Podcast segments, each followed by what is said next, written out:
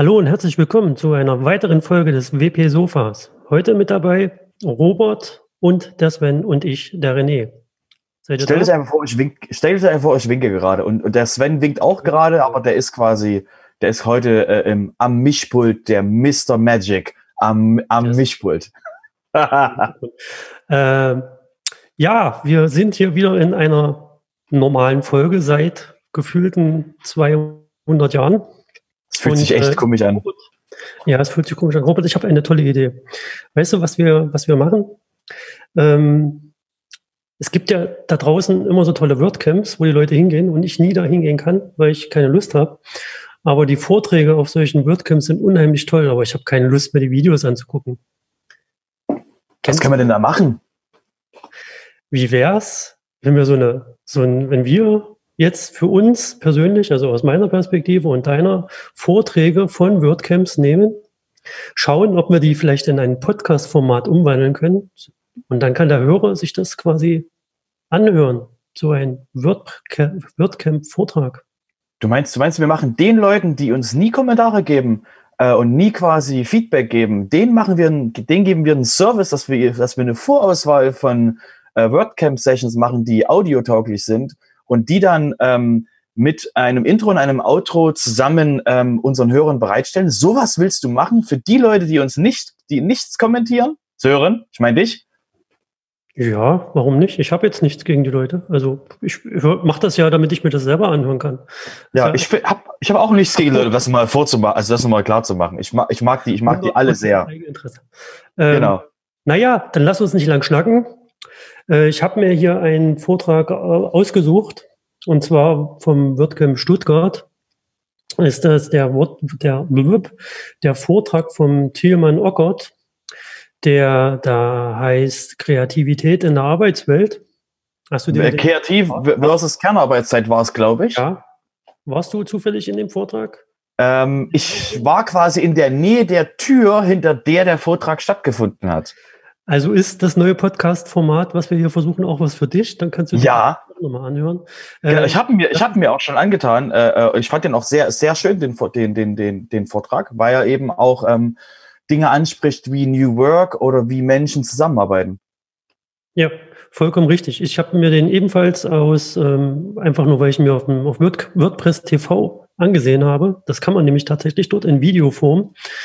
Ähm, einfach da Stuttgart, WordCamp Stuttgart eingeben und dann findet man da alles. Wir verlinken das in den Show Notes.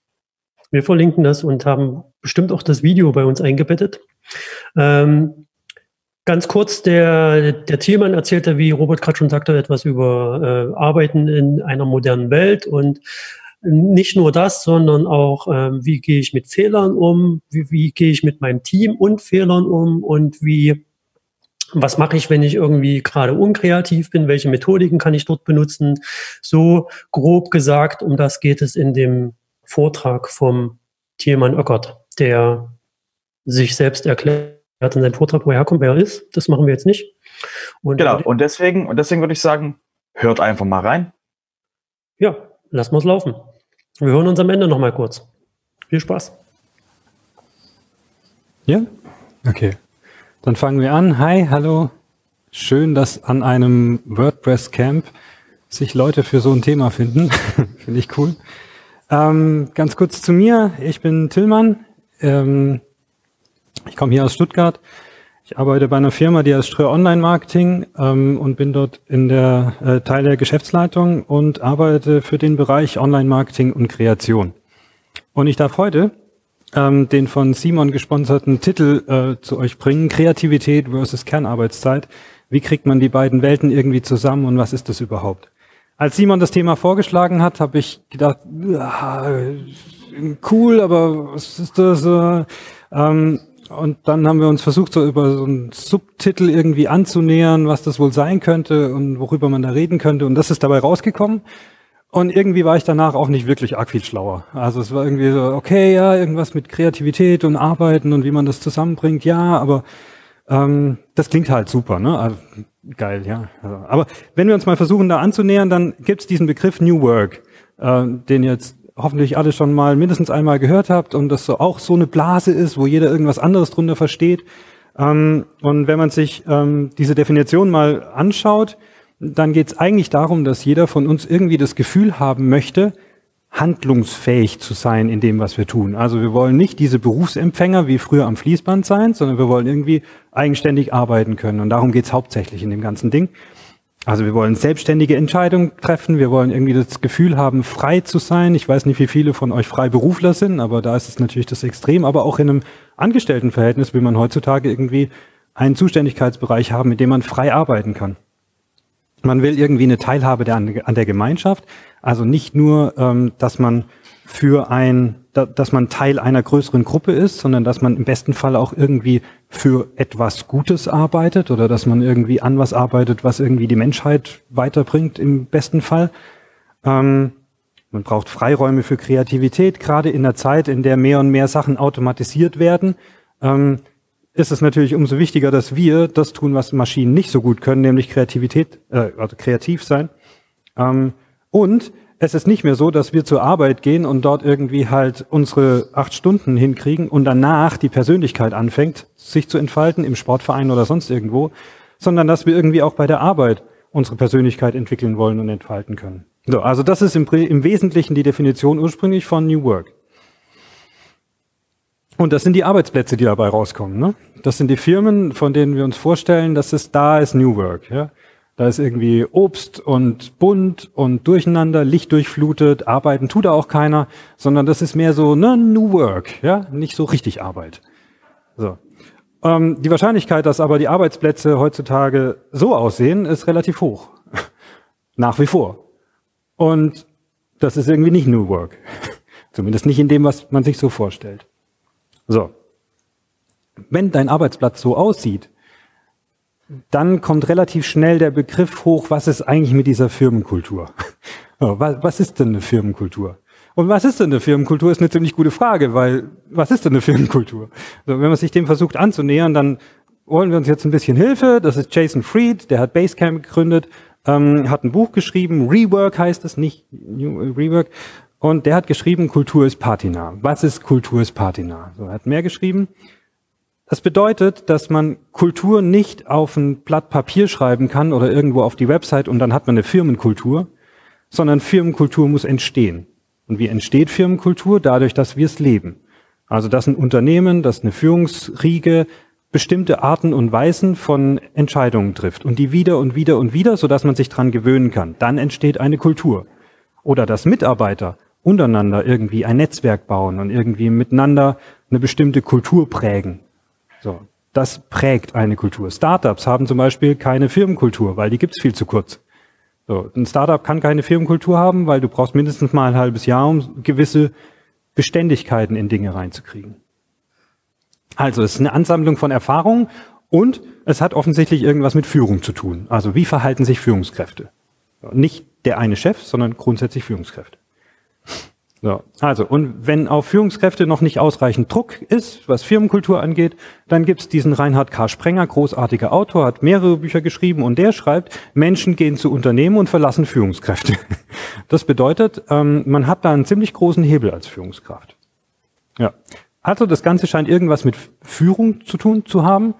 Und da stellt sich natürlich die Frage, wer führt denn alles? Also es sind tatsächlich nur die administrativ vorgesetzten Leute in Führung?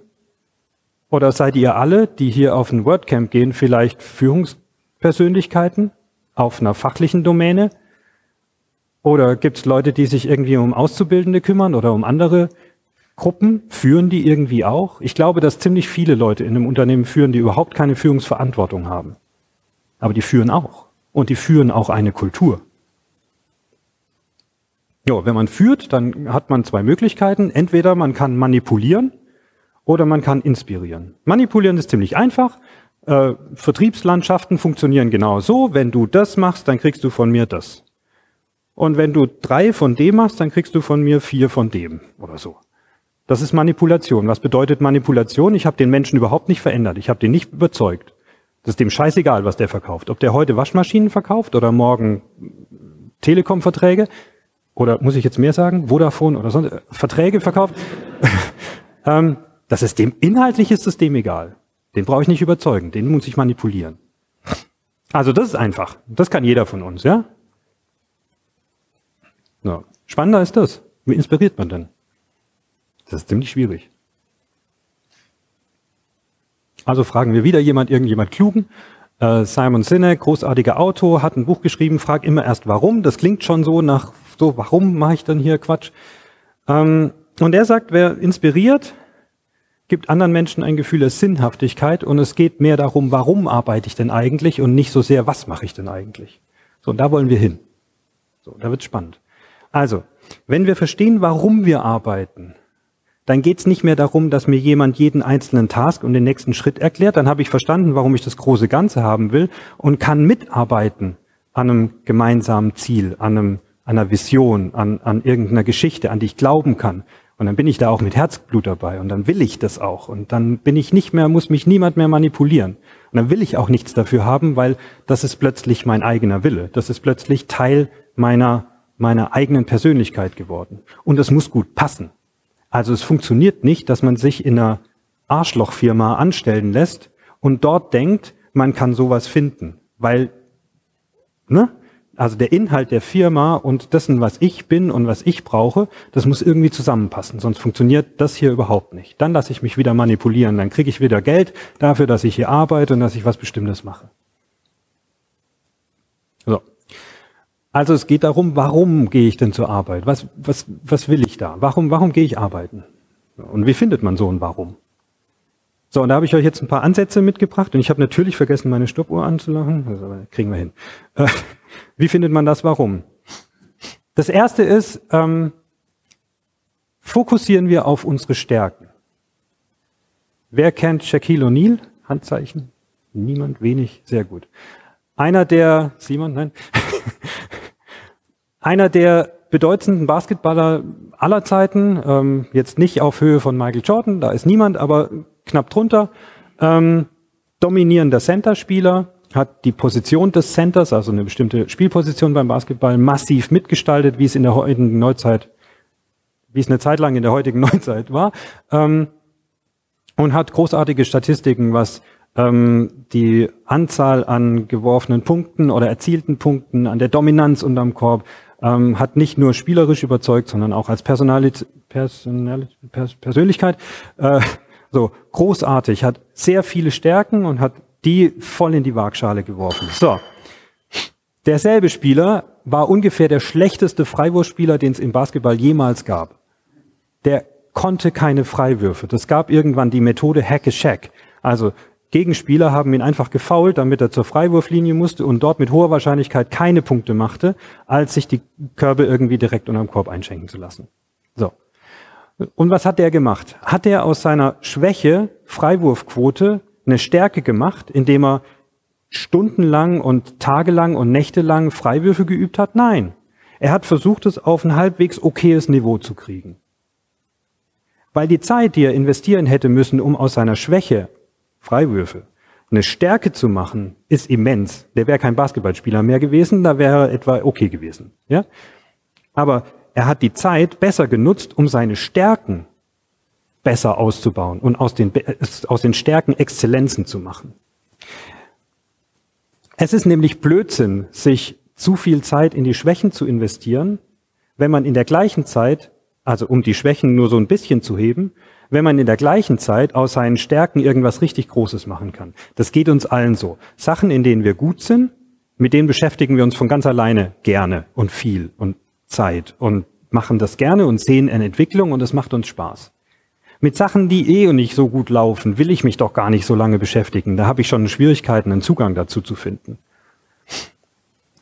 Und das ist ziemlich wichtig auch im Arbeitsumfeld. Das geht nicht nur bei Basketball, das geht auch im Arbeitsumfeld. Dinge, die ich gut kann, ausbauen. Dinge, die ich nicht so gut kann, ähm, auf ein Niveau bringen, dass es jetzt kein Hindernis mehr ist. Und das Schöne ist, wenn man in einem Team zusammenarbeitet, da hat ja plötzlich irgendwie alle irgendeine Stärke. Und manche haben auch mal eine Schwäche. Und total oft ist es so, dass meine Schwäche irgendjemand anders als Stärke hat. Und deswegen arbeiten wir als einem Team zusammen, damit man sich solche Sachen ausgleichen kann. So, ich zum Beispiel, ich mag total gerne irgendwelche wilden Ideen zu, zu, zu entwerfen und mir Sachen auszudenken. Ähm, ich bin aber super miserabel daran, wenn es dann darum geht, okay, jetzt mal Butter bei die Fische und wie machen wir wirklich jetzt einen Projektplan und kriegen wir das dann auch am Schluss hin. Bin ich eine Niete drin. Gibt es zum Glück andere dafür. Und das zu verstehen, wo sind denn meine eigenen Stärken und meine und, und die Stärken der anderen und wie können wir uns gut miteinander vernetzen, das ist essentiell. Und wenn ich das gefunden habe, dann macht das Ganze plötzlich einen Sinn. Dann verstehe ich, warum gehe ich hier arbeiten? Warum habe ich hier Menschen um mich rum? Warum sitze ich nicht zu Hause und mache das alleine? Genau. Hängt damit verbunden, wie schaffe ich mir ein Umfeld, in dem ich mich wohlfühle, in dem ich meine, meine, meine Kreativität, meine Arbeitskraft irgendwie am besten einbringen kann.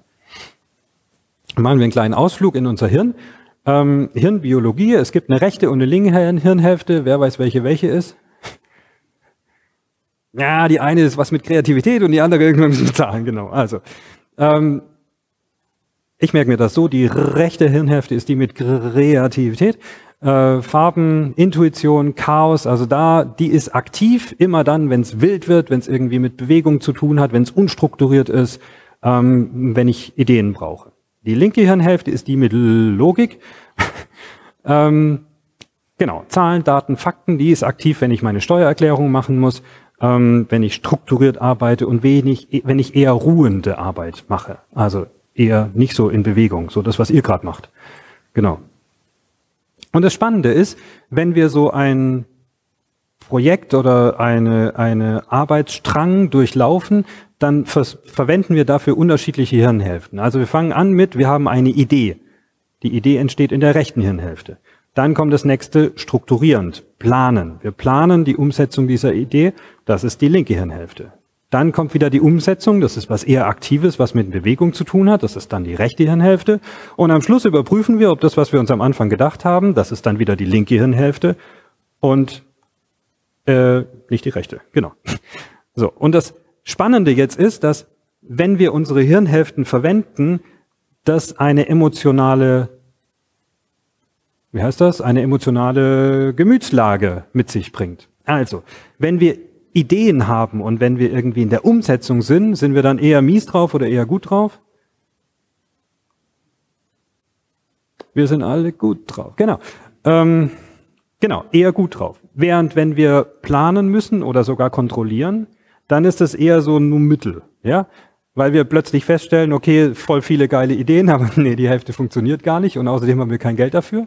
Und bei Planen ist es genauso mit, weil, okay, das ist schön, was du dir da ausgedacht hast, aber das, was hinten rauskommt, ist halt einfach überhaupt nicht das, was du dir vorne überlegt hast. So, das bedeutet, wenn wir uns mit unterschiedlichen Themen beschäftigen, dann haben wir unterschiedliche Gemütszustände. Und als kontrollierende Menschen und als fähige Menschen können wir jetzt was machen, das heißt emotionale Selbststeuerung. Nämlich genau die Wechselwirkung zu verwenden. Bedeutet, wenn ich heute unfassbar viele clevere Ideen haben muss, weil mir das mein, meine Agenda vorschreibt oder so, weil es einfach dran ist. So, ich stehe aber auf und habe schon eine scheiß Laune, dann wird das wahrscheinlich nicht funktionieren.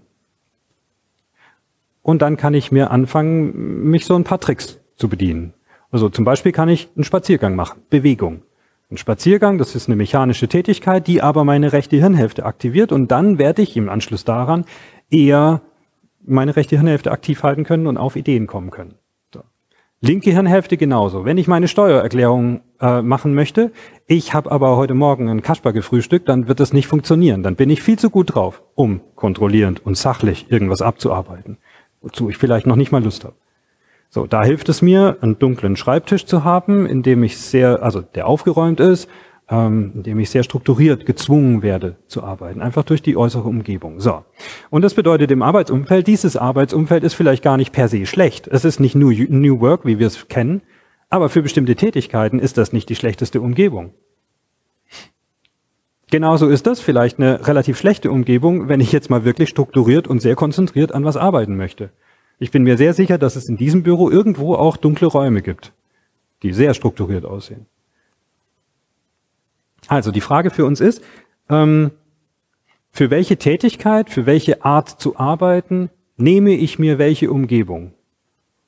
Und da wir alle New Work Freiräume haben und weil wir das ein bisschen selbst bestimmen können, ähm, liegt es an uns selber, sowas zu machen, sich so ein Umfeld zu schaffen. Klar, auch der Arbeitgeber muss es zur Verfügung stellen, aber in der heutigen Zeit ist das ja eher machbar. Und auch zu schauen, welche Teams brauchen welche Art von Umgebung. Also ein ähm, Kundenbetreuungsteam, das die ganze Zeit an, an, am Telefon sitzt oder sowas, braucht vielleicht eher was Strukturiertes und was Kreatives, irgendwie ein Texter-Team oder ein Webdesigner-Team oder sowas. Die brauchen es eher bunt mit Einhörnern an der, an der Wand und so weiter. Ja? Okay. Nächstes, Fehlerkultur. Ähm, es gibt eine Geschichte von einem Rollfeld-Mitarbeiter, ähm, der vermutlich nicht genau dieses Flugzeug, aber so ein Flugzeug beladen hat. Und zwar mit, kein Laserpointer, gell? also dieses, ähm, diese Maschine, die da steht, dieser, da war bis vor kurzem noch so ein Frachtcontainer drauf und die kann man an das Flugzeug ranfahren, das, den Container hochfahren und dann den Container in das Flugzeug reinfahren. So ein Ding ist der gefahren und er hatte ähm, irgendwie eine sehr wertvolle Ladung in diesem Container drin und er fährt halt an das Flugzeug ran und trifft halt nicht die Luke, sondern so einen Meter daneben und rommelt halt voll gegen das Flugzeug mit dem Container. Schaden von etwa einer Million, weil Flugzeug kaputt, die Ladung war irgendwie extrem wertvoll und sonst auch alles scheiße. So, am nächsten Tag wird der zu seinem Chef bestellt, ähm, geht da hin und sagt, ja, scheiße gelaufen, ja, tut mir leid, ähm, ich verstehe auch, dass ich jetzt hier nicht mehr arbeiten kann, hier ist meine Kündigung. So, der Chef sagt, sind Sie verrückt? Ich habe gerade eine Million Euro in deine Ausbildung investiert. Der wird den Fehler nie wieder machen. Das ist Fehlerkultur. Fehler akzeptieren, die passieren. Und ein Fehler, ob ein Fehler schlimm ist oder nicht, definiert sich nicht daran, wie hoch der Schaden ist, sondern ob er zum ersten oder zum zweiten Mal passiert. So, wir nehmen wieder Thomas Fritsche, ähm, Autor von Wer hat den Ball? Und in diesem Buch steht drin, die Mutter aller Fragen schaut immer nach vorn. So, das sagt nichts, aber wenn wir uns drüber, wenn wir uns anschauen, wie wir normalerweise mit Fehlern umgehen, dann merken wir plötzlich, dass da was kaputt ist. Nämlich das hier schaut nach hinten. Also, wer war schuld daran, dass der Fehler passiert ist? Ähm, was ist da passiert? Wir suchen Schuldige und wir suchen Gründe. Das ist im Prinzip nichts Schlimmes. Nur wir dürfen da nicht aufhören. Die viel bessere Frage ist, wie können wir machen, dass nach vorne derselbe Fehler nicht nochmal passiert? Und im Fall von dem Rollfeldmitarbeiter, klar, du kannst irgendwie Leute schulen. Es gibt immer zwei Antworten. Die eine ist, wie schaffe ich diesen einzelnen Mensch hinzukriegen? Also dem war sehr bewusst, dass er Scheiße gebaut hat, der macht den Fehler nicht mehr. Das ist klar. Aber ich habe ja noch viel mehr Rollfeldmitarbeiter, die können genau denselben Fehler wieder machen. So. Und dann, wie schaffe ich eine systematische Veränderung? Wie schaffe ich es zum Beispiel, dass ich diese, ich weiß nicht, wie die Dinger heißen, aber halt diese Containerbeförderungs Fahrzeuge. Ähm, wie schaffe ich es, dass ich die gar nicht an Stellen am Flugzeug hinfahren kann, wo keine Luke ist zum Beispiel? So, wahrscheinlich gibt es dafür Möglichkeiten. Und auf der anderen Seite, auf der menschlichen Seite, wie schule ich alle Leute? Das sind genau die Fragen, die nicht, die Antworten, die nicht kommen, wenn ich mich drüber drüber unterhalte wer war schuld. Da komme ich nie auf so Lösungen. Wenn ich aber nach vorne gucke und frage, wie kriege ich es hin, dass der Fehler nie wieder passiert, dann kann ich plötzlich besser werden. Dann kann ich eine neue Stufe erreichen. Das ist Fehlerkultur. Nicht, ja, da passieren Fehler und ich finde den Schuldigen schon. So, auf der anderen Seite, wo keine Fehler passieren, ist auch keine Entwicklung. Ich glaube, das stimmt nicht ganz, aber das ist ein ziemlich guter Satz. ähm, vielleicht stimmt's auch. Also, grundsätzlich ist, ähm, wer, keine, wer keine Fehler macht, der bewegt sich in dieser, ihr kennt das alle, Komfortzone, oder? Also das Bild von so einer Komfortzone, das ist der Bereich von Dingen, die ich, die ich weiß, wie sie gehen und die ich mir zutraue und die habe ich schon hundertmal gemacht und da habe ich auch keine Angst, das zum hunderteinsten Mal zu machen. Das ist meine Komfortzone. Die ist relativ klein. ähm, und wir sind auch ähm, hirnbiologisch dazu angehalten, also unser Hirn gibt uns das vor. Wir speichern Sachen wie Zähneputzen oder sowas, speichern wir in der Hirnre Hirnrinde ab, weil es da einfach energetischer für uns ist, abzugreifen. Also es ist viel einfacher für uns, solche Automatismen rauszukramen, wie jedes Mal neu zu überdenken, wie jetzt wieder dieses mit dem Zähneputzen war.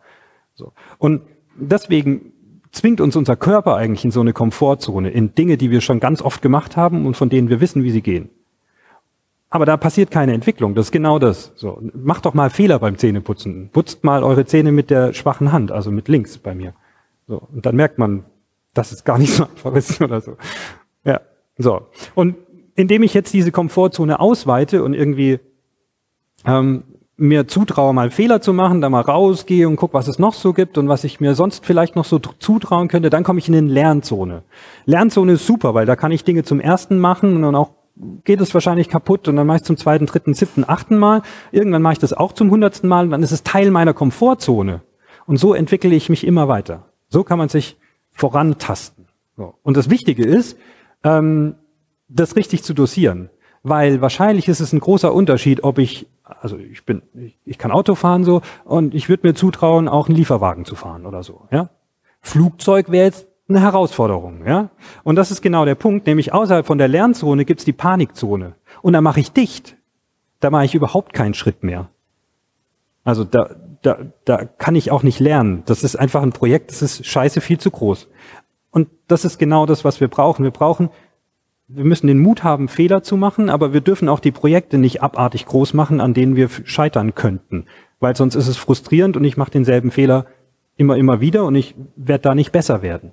Also das gut zu dosieren ist genau der Trick bei der Geschichte. Und dann gibt's so Dinge, Fehler halt einmal machen ist okay, ein zweites Mal ist schon grenzwertig, drei, viertes, fünftes Mal, da müssen wir dann mal grundsätzlich drüber reden, was da kaputt ist. Das ist das eine. Und wie cool wäre es, wenn wir nicht alle Fehler selber machen würden? Also wenn jemand anders einen Fehler macht und ich denke, ja, guck mal, hätte ich mir auch zugetraut, äh, gut, dass der das gemacht hat. Ja? Das ist auch Fehlerkultur. Gut, neck, habt ihr noch Bock? Ja, gut, okay, schön. Äh, nächstes ist Respekt. Oh, der kommt schon mit zehn Minuten. Ja, mal gucken. ähm, Respekt, wir machen schnell. Ähm, hier, Eric Bernie, cooler äh, Mensch, hat mal irgendwas entwickelt, das heißt Transaktionsanalyse ähm, und hat so festgestellt, dass wir alle drei Ich-Zustände haben. Also wahrscheinlich haben mehr, manche mehr, aber die drei hat er festgestellt. Ähm, und die gehen wir kurz durch. Also es gibt das Kindheits-Ich, Kind-Ich, das kindliche Ich. Das gibt es in zwei Ausprägungen. Das eine ist eher so das natürlich naive, ha ja, die Welt ist schön. Ähm, das jeder von uns in sich hat. Das andere ist das eher angepasste, äh, das schon weiß, dass es da Eltern gibt, die irgendwie Stress machen, wenn man sich auf eine bestimmte Art und Weise verhält. Ähm, das eher schüchtern und unsicher ist, so die beiden, die hat jeder von uns in sich. So, das eine ist so das fröhliche, die Welt umarmende Ich und das andere ist so ein Kindheits-Ich, das eher, ja, nee, will aber nicht mein Zimmer aufräumen oder so. Ne? Genau. Also, wir machen das relativ schnell, aber es kommt gleich eine Auflösung. Dann gibt's das Gegenstück zum Kindheits-Ich, ist natürlich das Eltern-Ich. Und das Eltern-Ich ähm, gibt auch wieder in zwei Ausprägungen. Das eine ist so dieses, ähm, ja, hast dein Zimmer wieder nicht aufgeräumt, äh, das eher Fehler sucht, das eher bemängelt, das eher von oben herab ist. Und dann gibt's noch eine andere Ausprägung, die ist cooler, das ist mehr so das Beistehende, das will es ganz gut machen, ist mehr so lehrerhaft, ähm, möchte, möchte, möchte irgendwie, also schon von einer erhabenen Position, aber möchte eher in die Entwicklung investieren, so bemuttern. Ne? Genau. So, und da gibt's jetzt, also wenn wir sagen, es gibt ein Eltern-Ich und also ein Eltern-Ich und ein Kindheits-Ich, dann gibt's so dazwischen gibt's ein Erwachsenen-Ich. Und das Erwachsenen-Ich, das versucht ohne Emotionen auszukommen, weil sowohl Eltern-Ich als auch Kindheits-Ich ist voll mit Emotionen. Das ist entweder, yay, die Welt ist schön, voll Emotionen, oder ah, blöde Eltern, Zimmer aufräumen, scheiße, Emotionen.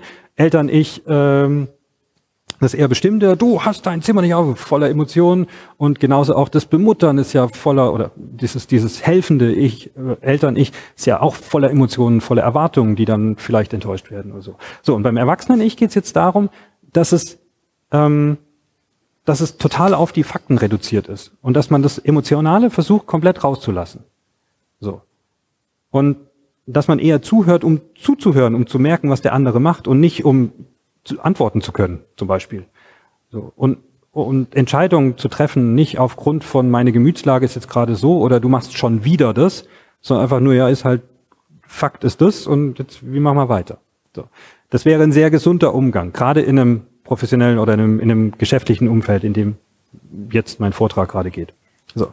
Und das Schöne ist auch, dass man so Sachen sagt wie, ähm, ich denke oder ich finde und nicht du hast schon wieder. Ja, also ganz viele Ich-Botschaften, das kennt ihr alles, glaube ich. So. Und das Spannende ist jetzt, dass wenn wir sagen, es gibt hier den Menschen, der, also es gibt ja Kommunikation meistens zwischen zwei Menschen oder oft zwischen zwei Menschen und der eine Mensch hat alle diese Ichs in sich. Also Eltern-Ich, Erwachsene-Ich, Kindheits-Ich. Und das Gegenüber hat genauso viele Ichs. Oder wahrscheinlich mehr, aber die drei mindestens. Oh, und das Lustige ist jetzt, dass wenn ich anfange auf der Seite Kindheits-Ich zu senden, dann provoziere ich auf meinem Gegenüber ein Eltern-Ich. So, ihr habt alle mit Computern zu tun, äh, ihr kennt es. Hey du, äh, ich hab da was mit meinem Computer, der ist kaputt, kannst du mal gucken. Kindheits-Ich, ja? Und was macht es bei euch? Ja, komm, komm, ich schau's mir an. Oder geh doch weg, du. ja, eins von beidem. Aber beides Eltern nicht. Das ist voller Emotionen. Da ist kein, das ist, ihr habt noch nicht einmal sachlich drüber geredet, was ist überhaupt das Problem. Ja? Das gibt's auch andersrum. Ah, Emotionen, genau. Äh, das gibt's auch andersrum, ähm, nämlich wenn ich gerade als Chef irgendwo hingehe und sage, hier, Jungs, schon wieder nicht, was ist da los? Volles Eltern nicht. Ja? Und er kommt natürlich von meinem Gegenüber, äh, ist doch scheiße, wir haben dir doch gesagt, dass es nicht funktionieren kann und so weiter. Auch wieder voller Emotionen. Das ist null sachlich. Das ist einfach nur emotionales Geblabber. So. Und das sollten wir nicht tun. In einem beruflichen Umfeld, in dem wir respektvoll miteinander umgehen wollen. Da sollten wir uns versuchen, auf Inhalte zu reduzieren. Und das ist schwierig für Menschen, weil wir voller Emotionen sind. Aber wir sollten das versuchen. Und dann kriegt man da einen respektvollen Umgang miteinander hin. Und das ist nicht nur vom Chef ausgehend, das ist vom Mitarbeiter genauso ausgehend. Das müssen wir gegenseitig schaffen. Und das ist Mitarbeiter mit Mitarbeiter. Und auch das bildet eine Firmenkultur. So, nächstes. Ich habe noch keine fünf Minuten, das ist gut. Äh, wir konzentrieren uns auf den Output. Ab jetzt konzentriert ihr euch alle auf den Output. Warum? Das, an was ihr gerade arbeitet, ist wertlos. Die Tätigkeit, die ihr tut, ist ohne Wert. Das Einzige, was Wert hat, ist der Output, das, was hinten rauskommt. Und wenn ich ein halbes Jahr lang warten muss, bis das erste Mal ein Output kommt, dann habe ich ein halbes Jahr lang Wertlosigkeit. Deswegen gibt es so Sachen wie Scrum, die in Zyklen denken, die schneller in Wirkung kommen, damit da irgendwas rauskommt von der vielen langen Zeit, die da investiert wird. Das ist natürlich überspitzt gesagt, aber das ist ein, ein heilsamer Aspekt. Das ist gerade auch für Chefs eine super wichtige Nachricht, die immer sagen, ich habe es gesehen, ja, es wird dich nicht retten, ähm, die immer sagen, oh, ich habe so viel zu tun und hier und da mache ich was und hier einen Termin und so, da kommt nichts raus. Die tun nichts. Ich bin so einer, die tun nichts. Ja, das ist harte Arbeit für die, sich festzulegen und heute mache ich die drei Sachen mal wirklich fertig. Und es gilt für jeden. Das hat Wert. Wenn ich mit meinen Mitarbeitern nicht drüber rede, auf welchen Terminen ich bin und wie beschäftigt ich bin und wie schlecht es mir geht, sondern was ich gestern denn alles hingekriegt habe. Und das geht für euch alle. Das ist bei euch allen so. Und das ist ein großer Wandel. Wenn man das hinkriegt, sich nicht mehr drüber zu unterhalten, an was arbeite ich alles gerade und wie schrecklich wichtig bin ich eigentlich, und daneben zu halten, was habe ich denn in Wirkung gebracht? Was ist denn wirklich fertig geworden? So, sechstens Fokus mache ich in dreieinhalb Minuten. Ähm, die Erkenntnis, sich ständig zu fragen, ist das, was ich gerade tue, eigentlich wirklich das Beste, was ich gerade tun kann? Die Antwort ist fast immer nein. Weil man fängt mit was super Wichtigem an und dann verzettelt man sich und findet sich irgendwann mal in einem Loch und arbeitet an was, was keinen Wert hat, was mich zwei Tage lang beschäftigen wird, was ich nicht fertig kriegen werde und was eigentlich mit dem ursprünglichen Problem nur so mittel was zu tun hat. Ja, und das hilft uns. Und ich, ich glaube, ihr kennt das alle, da gibt's mehr, mehrere Möglichkeiten davon, aber wenn man seine Projekte oder alle Tätigkeiten, die man so tun kann, oder eigentlich jeden Output, den man so liefern kann, mal auf so eine Karte hier ein, einsortiert und versucht, okay, wie komplex ist denn die Lösung, die ich machen will? und was wird sie für eine Auswirkung haben. Wenn man das mal ernsthaft da drauf malt, dann kann man das einteilen in vier Felder. Und das machen wir jetzt kurz. Das erste ist Dinge, die eine große Auswirkung haben, aber eigentlich relativ unkompliziert zu erreichen sind. Die macht ihr bitte als allererstes. Das sind die Quick Wins. Und danach, jetzt habt ihr zwei Möglichkeiten. Entweder ihr sagt, okay, es gibt Dinge, die sind unglaublich komplex, aber die bringen auch unglaublich viel. Ich mache die als nächstes. Oder ich mache die, die sind so mittel, eigentlich gar nicht komplex, die bringen aber auch nur so mittel, so mittel was oder wenig was. Welches macht ihr von den beiden? Rechts oben oder links unten? Links unten. Warum links unten? Schneller, genau, da ist wieder die, der Output, die Wirksamkeit ist schneller da. Ne? Das sind dann die Low-Hanging Fruits. Das bringt nur so eine kleine Verbesserung, aber sie ist halt morgen da und nicht in vier Wochen oder in acht oder in zwanzig. So. Und dann kommen die großen Dinger. Dann kommen die Dinger, die irgendwie Evolutionsschritte sind. So, hier, wir machen Gutenberg. Ja? Dauert immer zu lange. ja? Aber vielleicht irgendwie auch schon cool. Und idealerweise reduziert man da die Komplexität, dann sind es nämlich plötzlich wieder Quick Wins oder sowas und dann kann man es wieder schneller in Wirkung bringen. So, was machen wir dem da rechts unten? Einfach nicht machen. So, und das ist der Trick bei Fokus. Fokus ist nämlich gar nicht die Entscheidung für was, sondern die Entscheidung gegen alles andere. Das ist Fokus. Das ist Blitz. So, Zusammenfassung. Huh? Zwei Minuten? Geil. Also, das ist mein Wahlspruch. Glückliche Menschen machen gute Arbeit. Ist erstmal cool, oder? Können wir alle mitgehen? So, was, was bedeutet glückliche Menschen so? Das ist jetzt genau das, was wir hatten. So. Also haben diese Menschen eine, haben wir eine Handlungsfreiheit? Können wir wirklich, verstehen wir, warum wir arbeiten und können wir uns die richtigen Sachen schon daraus ableiten? Passt das Umfeld zu der Tätigkeit, die ich tun muss? So, kann ich das steuern? Kann ich, kann ich durch mein Umfeld entweder meine Tätigkeit steuern oder kann ich durch meine Tätigkeit meinen Gemütszustand steuern? Die Tatsache, dass wir in einem Team arbeiten, muss Vorteile haben gegenüber der Addition der einzelnen Attribute der Mitarbeiter. Und das ist, du hast Schwächen, ich habe Stärken, lass uns zusammen irgendwie großartig sein. Der respektvolle Umgang so, lass uns die Emotionen in einem beruflichen Umfeld einfach rauslassen ähm, und lasst uns uns entwickeln. Lasst, macht Fehler. Fehler sind super. Macht sie einmal. Aber Fehler sind super. So, und der Klassiker bei New Work ist, man hört hier auf. Das ist aber nur die Hälfte. Die zweite Hälfte ist nämlich, die müssen auch gute Arbeit machen. Und das geht zu oft verloren. Leider. Also können diese Menschen gut priorisieren? Ist wirklich der, der, das Wichtige, das wirklich Wichtige im Fokus? Vergesst es, dass es Leute gibt, die in Führung sind. Jeder ist in Führung. In der, in, der, in der aktuellen Arbeitswelt, in der wir leben, ist nicht mehr der Chef in Führung. Das kann der gar nicht. Der ist fachlich so weit weg. Jeder ist in Führung. In irgendwas. Und jeder ist Teil der, der, der Firmenkultur. Jeder arbeitet an dieser Patina mit. Mut zu Fehlern, so raus aus der Komfortzone, das ist auch eine Anforderung an jeden einzelnen Mitarbeiter. Und fangt an, wirksam zu sein. Das wäre schön. Das war jetzt auch fast in Zeit, oder? Richtig geil. Okay, vielen Dank für eure Aufmerksamkeit. Ja, gerne.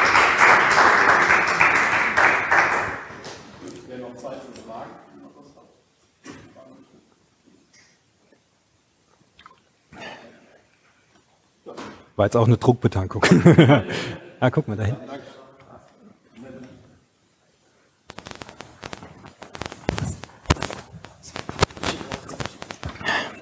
Ähm, du hast uns jetzt mal das Ganze auch gezeigt, ähm, wie du das jetzt siehst, auch mit New, äh, New Work. Äh, ja. So, so, so ein Zungenbrecher. Ähm, Jetzt mal eine konkrete Frage. Du bist ja auch äh, Leiter von der Abteilung, in dem Fall äh, was Online-Marketing und Kreativität, glaube ich. Äh, ja, genau. Ähm, machst du das dann auch mit deinem Team, dass du sagst, Schuhe fix oder dass, dass, du das dann auch mit dem Team dann reflektierst, die Themen? Schade, da saßen gerade noch drei. Ähm, die hätten es dir besser beantworten können als ich. Ja, ähm, ähm wie, wie, wie ähm, machst du dann so, ja. so ein Showfix dann Ende der Woche oder irgendwas, wo du dann sagst, hey, lass uns nochmal reflektieren, wie war die Wirksamkeit, wie war jetzt zum Beispiel ähm, ja. Komplexität, wo stehen wir gerade? Ja. Ähm, machst du dann sowas oder? Sehr geil, ja, coole Frage. Ähm, also erstmal, ich mach, ich sorge dafür, dass alle in diesem in, in diesem Bereich, das sind etwa 50 Leute, ein bisschen mehr, ähm, dass die wissen und verstehen, was mein Ansatz ist. Ja. Die kennen alle diese Hirngeschichten und mhm. so die Methodiken, die dahinter stehen. Ähm, das ist das eine. Das zweite ist, ähm, wir versuchen Sprint-Teams zu machen, auch an Stellen, an denen das ungewöhnlich ist. Okay. Also zum Beispiel ähm, in eher kundenbetreuerlastigen Bereichen versuchen wir trotzdem hinzukriegen, okay, was ist heute alles auf der Liste?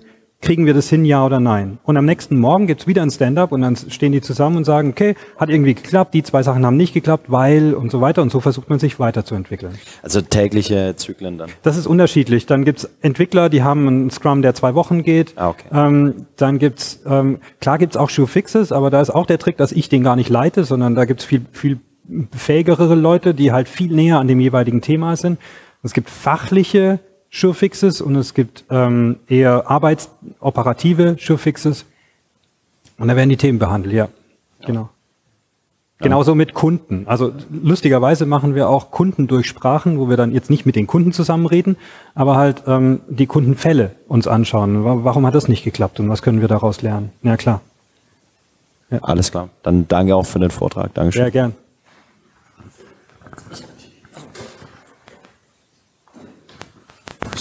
Ganz schnelle Frage, wie zwingst du dich, ähm, diesen Quadranten rechts unten mit dem Nope einzuhalten, zu fokussieren? Ja, ja. Ähm, das ist aus mehreren Gründen schwierig. Ähm, jetzt konkret in meiner Situation, weil ich am Anfang eines Tages selten weiß, was meine Agenda sein wird, weil halt Dinge zu mir getragen werden. Also ich reagiere relativ viel. Ähm, aber ich versuche mich ziemlich hart genau daran zu, also an meinem Bildschirm hängt unten genau dieser Zettel, ist das, was ich gerade tue, wirklich das Wichtigste und Beste, was ich tun kann? Und die Antwort ist in 98 Prozent der Fälle. Ha, ja.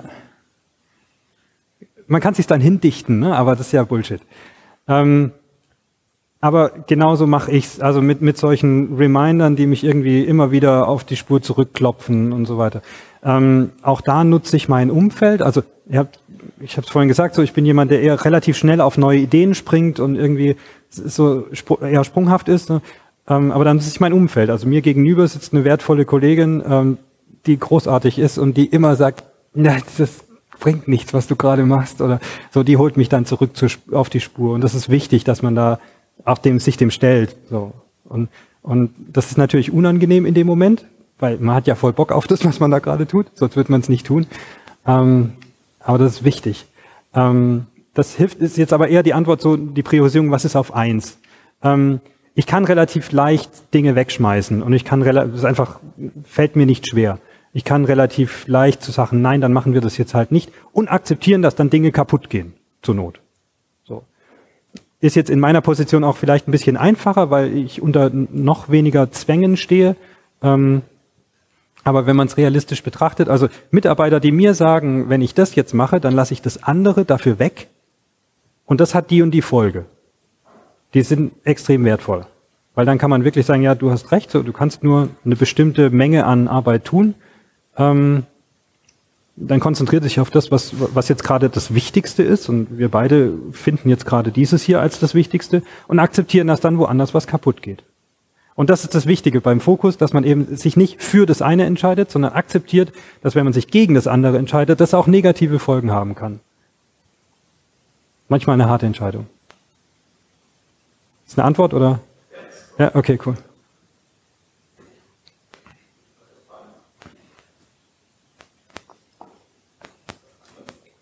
Cool, vielen Dank.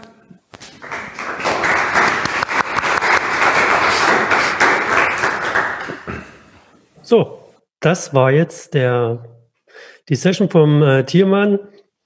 Hast du da noch was zu ergänzen, Robert?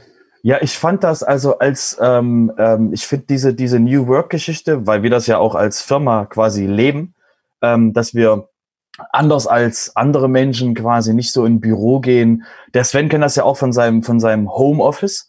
Ähm, richtig, Sven? Ja, das habe ich auf jeden Fall auch zu Hause, ja. Das Homeoffice hat er zu Hause. Sven hat das Homeoffice zu Hause.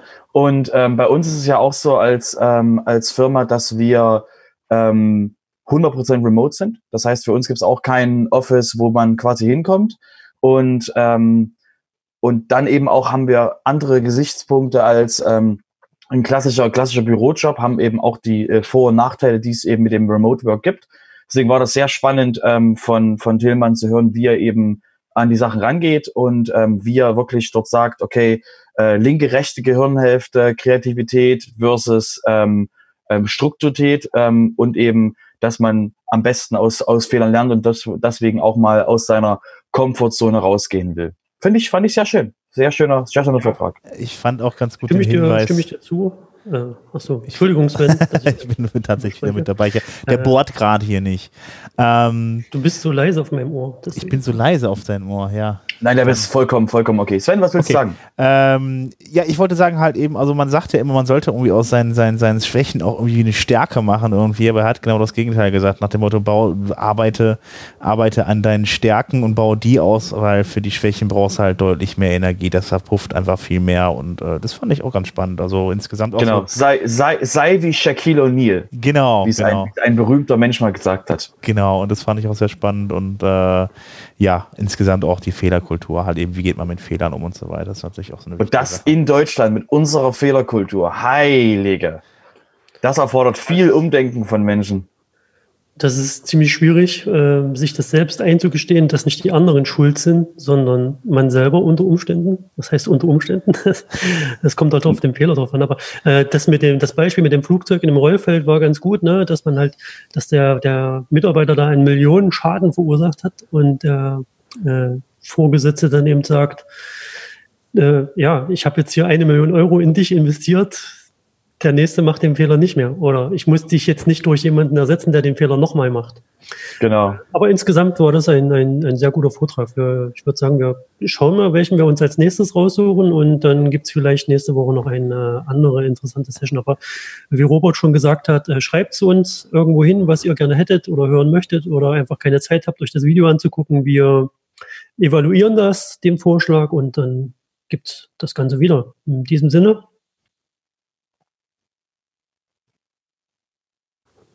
Macht's gut. hallo. Ja, wollte ich gerade sagen. Tschüss. Tschüss, bis zum nächsten Mal. Bis zur nächsten Newsfolge.